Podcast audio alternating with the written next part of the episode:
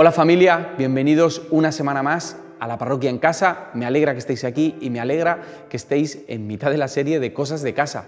Llevamos dos semanas y nos queda hoy y otra más para hablar acerca de la familia. Hemos hablado sobre la importancia de tener una visión, es decir, una imagen y un sueño que alcanzar con nuestra familia.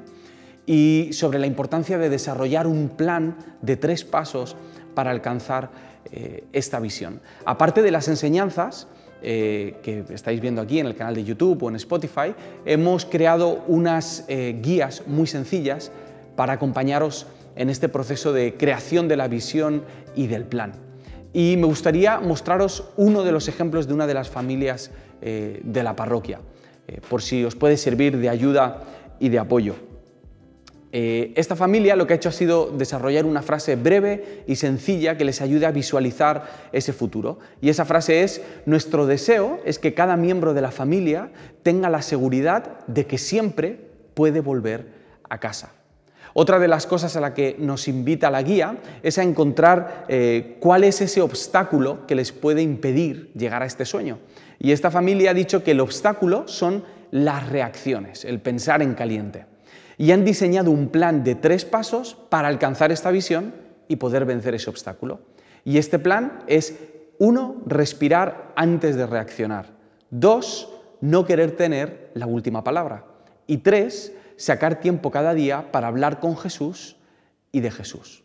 Este es el plan particular de una de las familias de la parroquia, pero aparte hemos diseñado una visión y un plan para todas las familias de la parroquia. Creo que es una visión con la que todos nos vamos a sentir identificados. Y la visión es que dentro de 20 años todas las familias de la parroquia sigan unidas a través del amor de Jesús. Y estamos desarrollando ese plan semana a semana.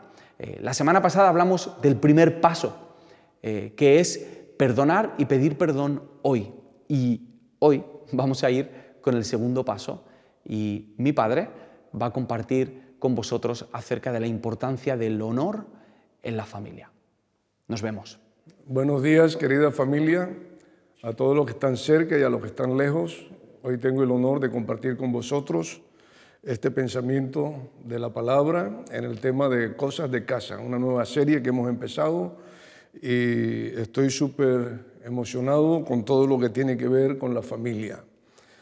Eh, la verdad es que la familia es un lugar donde hay eh, heridas, resentimientos, las relaciones se hacen a veces difíciles, incluso, eh, incluso llenos de amarguras, de envidias, de celos, pero también, como decía Andrés, a pesar de que nuestras familias son disfuncionales, eh, allí también Dios nos da la oportunidad de sanarnos, de cuidarnos, eh, de curar nuestras heridas y cumplir el perfecto plan de Dios con la familia.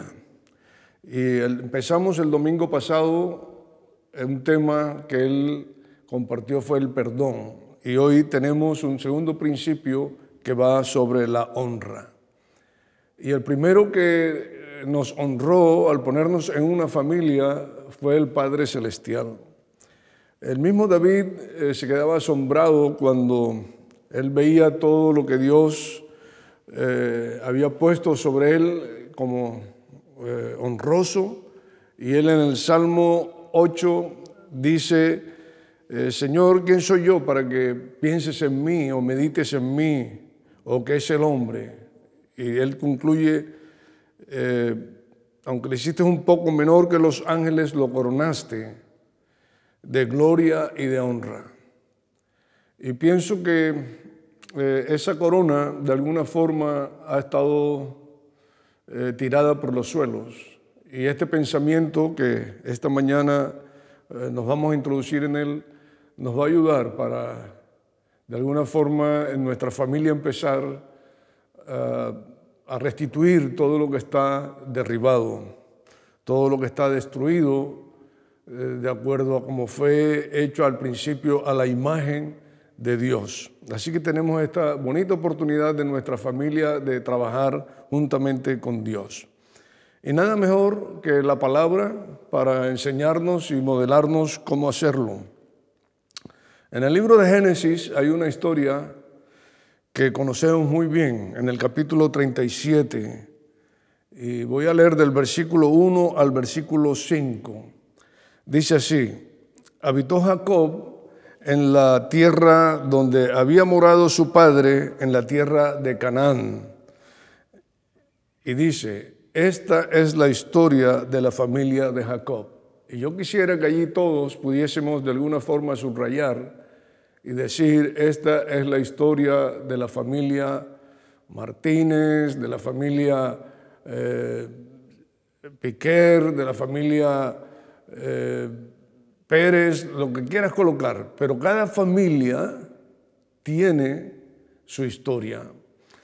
Y algunas, como esta, son difíciles, pero gracias a Dios está reflejada allí precisamente para ayudarnos. Entonces, una vez que dice que esta es la historia de la familia de Jacob, dice José. José viene a ser como el centro de atención dentro de la historia que Dios va a usar para cumplir los propósitos con esa familia. Y era un jovencito, dice, de edad de 17 años. Apacentaba las ovejas con sus hermanos. Era un joven responsable, trabajador, activo. Y dice, el joven estaba con los hijos de Bila y con los hijos de Silpa, mujeres de su padre, e informaba a José a su padre la mala fama de ellos. O sea que no tenían buenas costumbres, estaban yendo por malos caminos y José se encontraba incómodo con la situación. Y dice, y amaba Israel a José más que a todos sus hijos porque lo había tenido en su vejez y le hizo una túnica de diversos colores. Y viendo sus hermanos que su padre lo amaba más que todos sus hermanos, lo aborrecían y no podían hablarle pacíficamente. Subrayo el verso 5, soñó José un sueño. Eh, siempre va a haber alguien en la familia a quien Dios eh, quiere eh, valerse de él para que los principios del reino se puedan establecer en la familia. Empezamos con una historia bastante increíble, digamos una pesadilla, de cómo estos muchachos se comportaban y eh, tal vez hurtaban, robaban, eh, maldecían, trataban mal a su propio hermano, no podían hablarle pacíficamente y José sufría todos esos eh, rechazos, eh, le tenían envidia, le tenían celos, porque su padre mostraba cierto grado de aprecio a él, tal vez porque era uno de los menores. Y todo eso hizo que le traicionaran, eh, incluso pensaran en, en matarle y llenos de egoísmo prefirieron tal vez venderlo para ganar unas cuantas piezas de plata y esconder una gran mentira a su padre por el resto de los años. Eh, lo primero que hicieron cuando vieron a José venir eh, fue eh, ponerle un mote del soñador. Y lo segundo, o lo inmediatamente después que dijeron ahí viene el soñador, fue quitarle su túnica. Porque el enemigo casi siempre lo primero que va a tratar es de deshonrarnos. Y la túnica era como una pieza donde estaba nuestra identidad, nuestro honor, nuestro grado de aceptación delante de los demás. Y, el enemigo lo primero que va a querer es robarte eh, esa parte que tu Padre mismo te ha dado y dejarte tal vez en vergüenza y en desnudez. Y eso fue lo que hicieron sus hermanos, quitaron su túnica. Eh, luego sabemos la historia, lo echaron a un pozo, pero terminaron vendiéndole, como dije, para, por el interés de tener unas cuantas monedas. Fue vendido a una tierra extranjera, fue llevado a Egipto, allí fue expuesto en un mercado para ser comprado. Fue comprado por un oficial, un hombre llamado Potifar. Todos conocemos la historia. Estuvo trabajando allí. Tuvo que adaptarse a, a, pesar de lo que estaba sufriendo internamente, tuvo que adaptarse a todo lo que externamente estaba sucediendo alrededor de él, nuevo idioma, nuevas costumbres, eh, oficios, porque él venía de ser prácticamente el jefe o, el administrador de su padre a venir a ser un esclavo. Una diferencia muy grande. Pero él en todo eso eh, siempre estuvo honrando a Dios. Esto se demostró cuando un día la mujer de su jefe quiso acostarse con él y vuelve otra vez el mismo tema, le desnuda, le quita la ropa y él sale huyendo. Eh, él dice, ¿cómo voy a hacer yo tan eh, grave mal a mi jefe y cómo voy a pecar contra Dios? O sea, uno, él honraba a su jefe. Dos, él honraba a Dios, por no decir lo primero, honraba a Dios y por eso honraba también a su jefe. Así que era un hombre que había estado viviendo eh, situaciones muy incómodas, pero sabía honrar a Dios en medio de toda situación. Y quiero decirte que quien honra a Dios, Dios le honra a Él. Pero los que desprecian a Dios, Dios los tiene en poco. En cierto grado, la honra es un grado de aprecio muy especial que se muestra hacia Dios y que debemos demostrar también hacia los demás. Dios le dio gracia en la cárcel porque eh, aquella acusación, aquel falso testimonio lo llevó a la cárcel y Dios le da gracia delante del carcelero, tanto que lo hace jefe de los demás presos. Él tiene una gracia allí donde él eh, gana confianza con los otros presos, interpreta sueños, todos conocemos bien esta historia. Y esos sueños son los que le transportan años más tarde al palacio del faraón. Llegó con 30 años a la presencia del faraón. Llegó porque había sido reconocido como intérprete de sueños en la cárcel y eso le dio lugar a llegar a la presencia del faraón que tenía unos sueños que nadie interpretaba. El faraón había soñado con dos sueños que eran el mismo. Siete años la interpretación que dio José eran siete años de abundancia y siete años de eh, pobreza, de miseria, de hambre. Cuando solamente habían transcurrido dos años de hambre, si nosotros hacemos la cuenta, lo que había pasado desde los 17 años hasta los 32 años, solo eran un espacio de 20, 22 años suficiente como para eh, permanecer firme en la palabra que Dios nos ha dado, en los sueños que Dios ha puesto, en ser honestos, en ser honrados con, Dios, con los demás, aunque estés en la cárcel, aunque estés en una grande tentación. Eh, ser honestos y honrados en todo eso hace que de alguna forma Dios te termine colocando en un sitio de honra y de honor. Y se presentaron sus hermanos en aquel momento. Cuando él reconoce a sus hermanos, él trata de no darse a conocer a la primera y usa ciertas estrategias que a veces algunos ni eh, logramos entender eh, los detalles de todas esas estrategias, pero seguro que todas esas estrategias ayudaron para que sus hermanos entendieran lo que es el arrepentimiento y conocieran también lo que es el perdón.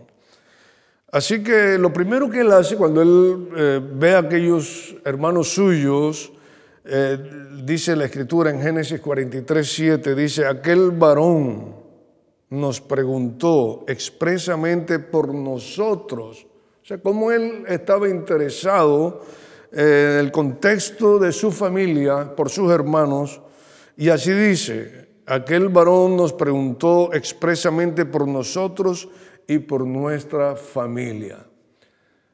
Porque la familia es importante. La familia es clave a pesar de que haya distancia, a pesar de que haya problemas, a pesar de que haya eh, miseria, pobreza, como estaban viviendo ahora, hambre. Estaba interesado en su familia. Y lo primero que hizo es, ¿vive vuestro padre aún? ¿Tenéis otro hermano? O sea, interesarnos por los demás en nuestra familia es parte del carácter de un hijo verdadero de Dios. Cuando esto sucedió, él preparó lo mejor para su padre, para la descendencia de su padre, para los hijos, las mujeres de sus hermanos.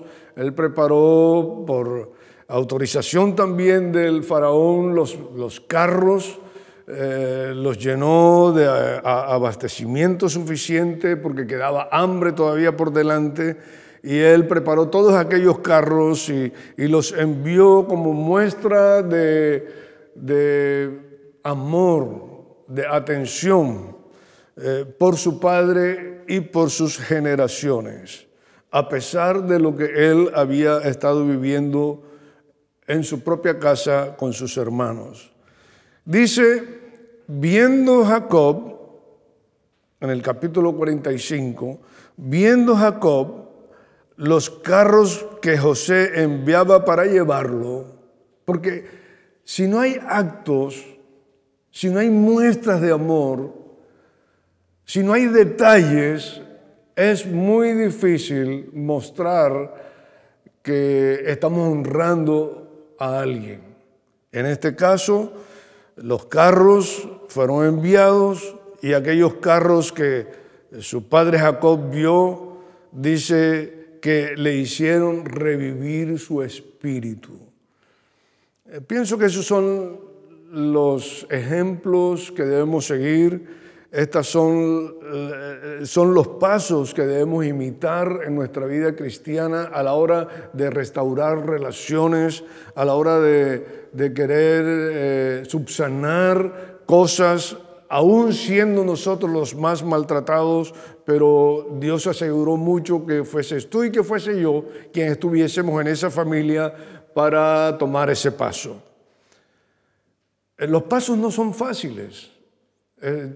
Esos carros llenos de perdón no es fácil. Esos carros llenos de reconocimiento, no es fácil, llenos de afectos, lágrimas. Acuérdese que cuando él se encuentra con sus hermanos, llora, se echa a sus cuellos, los abraza, carros llenos de grandes afectos, de afectos genuinos, eh, de besos y, y de bendición. Es más, él le dice a sus hermanos, no peleen por el camino, no riñan por el camino.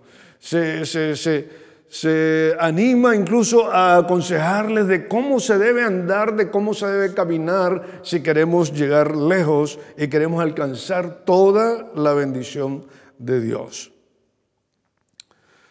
Demostrar con palabras y acciones es lo que importa tanto para Dios como para las demás personas a nuestro alrededor. Cuando ya su padre viene de vuelta, viene a Egipto con sus hermanos, él ya está preparando dónde van a estar. Y me encanta porque dice en el capítulo 47, versículo 11 al 12, dice que los colocó en lo mejor de la tierra. Porque cuando tú quieres honrar a alguien, tú tienes que, es como darle el lugar preferente, es como escogerlo y, ponerlo en, el sitio que le corresponde. Lo mejor es para él, lo mejor no es para mí. Es como cuando te sientes en una mesa y hay una tarta, pues eh, compartir la tarta lo mejor para los demás. Eso era lo que estaba haciendo en este caso José con sus hermanos y muy especialmente también con su padre. Eh, José atiende a su padre, se lo presenta al faraón, el faraón recibe a su padre, eh, José muestra su grado de eh, tristeza que ha vivido en todos sus años, que ha estado sufriendo por muchas cosas, desde casi desde su nacimiento, en el caso de Jacob, perdón, desde su nacimiento muestra todo lo que había estado sufriendo y dice son eh, años muy sufridos. Pero ahora venía la mejor parte al final de sus años, porque hubo alguien que Dios estaba usando para ese momento. Tanto que Jacob termina en el capítulo 49 del libro de Génesis, termina bendiciendo a todos sus hijos y con una bendición muy especial. Y José, a pesar de que era uno de sus hijos, él no está dentro de las tribus, pero dos de sus hijos, Efraín y Manasés, son bendecidos y son llamados como príncipes del pueblo de Israel. Ahora, ¿quién iba a pensar que en, cuestión de, de, unos 20 años largos iba a haber un cambio de unos hombres maleantes, malhechores, traidores, con malos pensamientos, podían llegar a ser príncipes? Yo quiero animarles a que tengan sueños por su familia yo quiero decirles que si planifican, a pesar de cómo puedan estar las circunstancias actualmente en vuestra propia casa, estamos hablando de cosas de casa, estas son las cosas, a pesar de lo que esté pasando en nuestras casas, planifiquemos de aquí a 20 años cómo queremos ver nuestra propia familia. Y Dios respaldará y Dios nos usará para cumplir esos propósitos y esos sueños y visionar lo que es de Él. Es clave lo que aprendimos el domingo pasado. Uno de los primeros pasos es perdonar. Y eso fue lo que José nos enseñó. Y el segundo paso lo estamos aprendiendo hoy, honrar. Honrarnos los unos a los otros. Vivimos en un mundo donde realmente eh, eh, más bien hablamos descomedidamente hacia los demás. Eh, empezando en los líderes que tenemos en nuestro mundo, ellos se descalifican,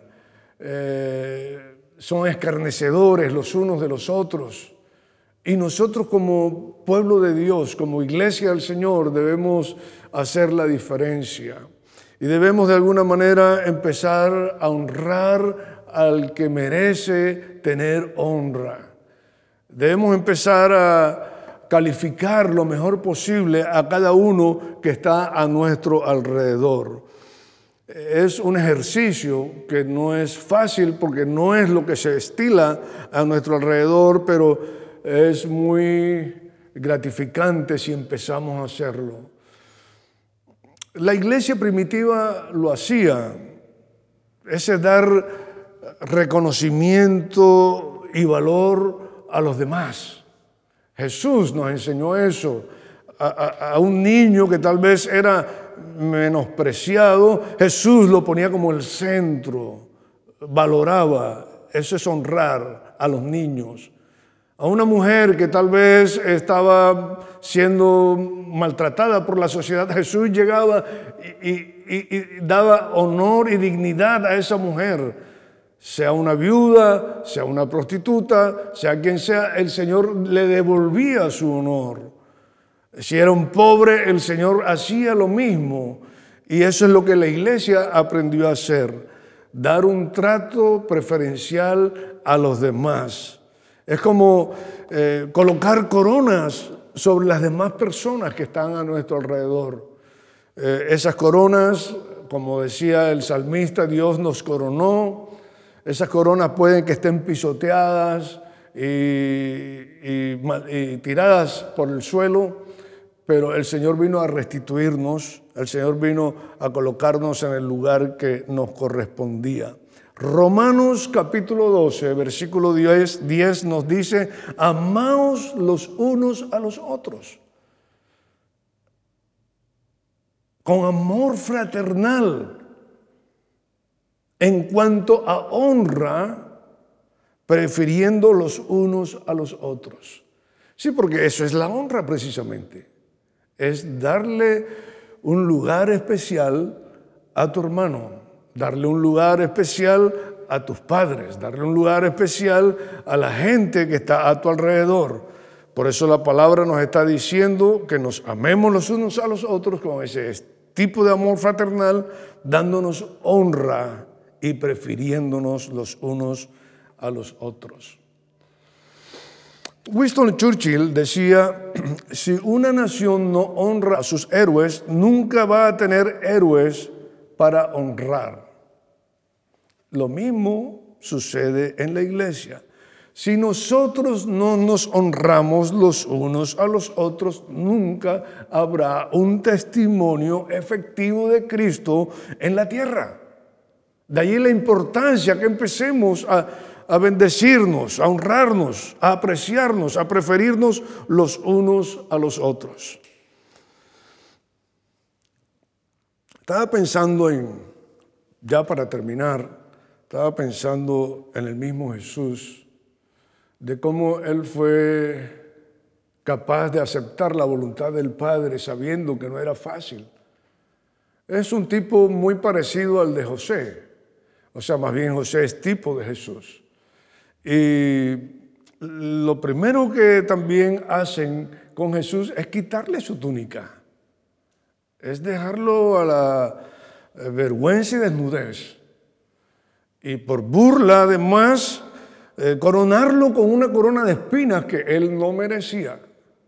Pero Jesús aceptó toda esa deshonra, digamos, toda esa vergüenza, eh, para devolvernos a nosotros en la cruz el honor y la dignidad como hijos de Dios y volvernos a coronar de honra.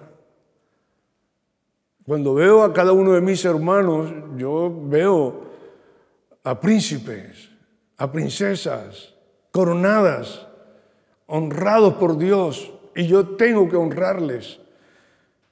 Tengo que reconocer la obra de Dios y hoy más que nunca la obra de Jesús a pesar de que vivíamos un mundo perdido, a pesar de que éramos eh, extranjeros, Él nos ha llamado a ser parte de su reino. Hoy todos reconocemos que solo Él es digno. Y el canto de Apocalipsis de los ángeles celestiales, cuando el cielo se abre, es digno, digno, digno, y no se cansan de cantar digno, digno, sea el Cordero de Dios. Y nosotros los santos, lo que nos corresponde es coger nuestras coronas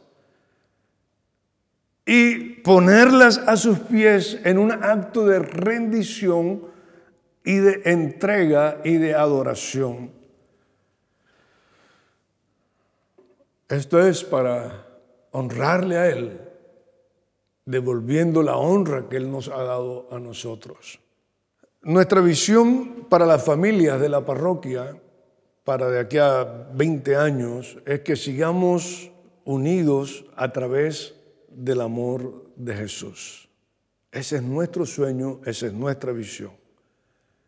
Para ello, el primer paso del plan es perdonar y pedir perdón. Hoy, así como nos enseñaron el domingo pasado. Y el segundo paso es demostrar con palabras y acciones el valor que tu familia tiene para ti y para Dios. Ese es nuestro plan y ese es nuestro sueño de Dios con nosotros. Dios les bendiga.